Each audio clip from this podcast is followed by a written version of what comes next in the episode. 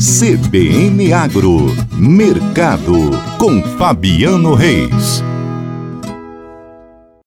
Bom dia, Karina. Bom dia a todos os ouvintes da CBN nesta manhã de quarta-feira.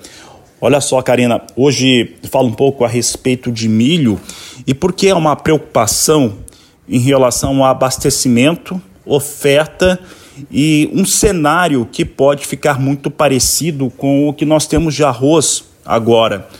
Né? Só para o público sabe disso, principalmente quem faz compra, nós estamos com os valores bem mais altos, nós estamos com preços que chegam a ficar 25% mais elevados do que no mesmo período no ano passado, né? ainda que tenha tido uma ligeira redução de 0,8%, 0,9% é, por cento, é, nós temos ainda valores historicamente bem mais elevados. Né? E isso tem muita relação com uma oferta e demanda muito ajustada. O que quer dizer isso? No caso do arroz, o que se produz, o que se consome é muito próximo. E aí qualquer cenário climático ruim você faz com que tenhamos é, uma produção menor, uma qualidade do produto menor como aconteceu no Rio Grande do Sul, que é o maior produtor do Brasil, aquele excesso de chuvas trouxe efeitos negativos.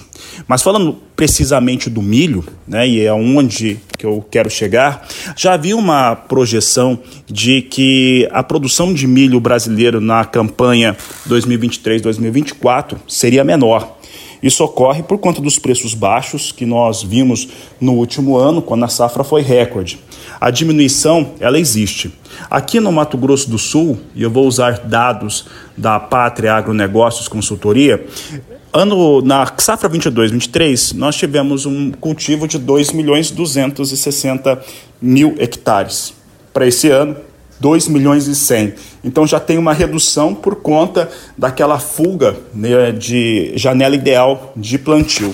Só que os números vão se apresentando cada vez mais baixos em relação em relação à produção de milho no Mato Grosso do Sul e no Brasil. Aqui no estado, a projeção são de 2 milhões e 100 mil toneladas, desculpa, 2 milhões e 100 mil hectares, com uma produção de 8 milhões 890 mil toneladas.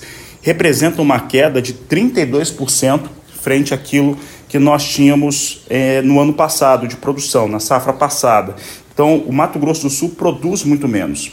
Se nós pegarmos os dados relacionados à safra brasileira, a estimativa é de 110 milhões 290 mil toneladas. A safra anterior produziu 131 milhões de toneladas.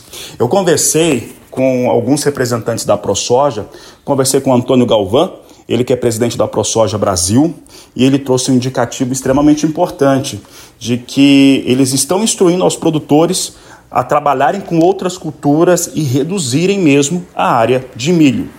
Conversando também com Jorge Michel, ele que é presidente da ProSoja aqui do Mato Grosso do Sul, trouxe uma mensagem muito semelhante, até por conta da pressão que há nos preços para os produtores. Quem produz soja normalmente produz milho e os cenários estão ficando complicados. A coisa é que nós não temos uma diferença muito grande em relação ao consumo interno.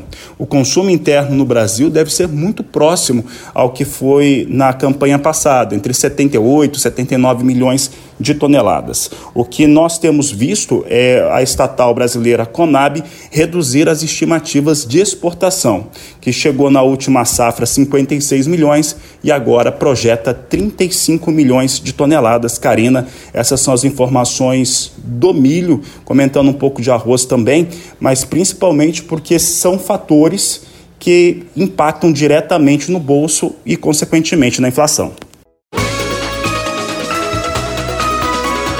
CBN, CBN Campo Grande.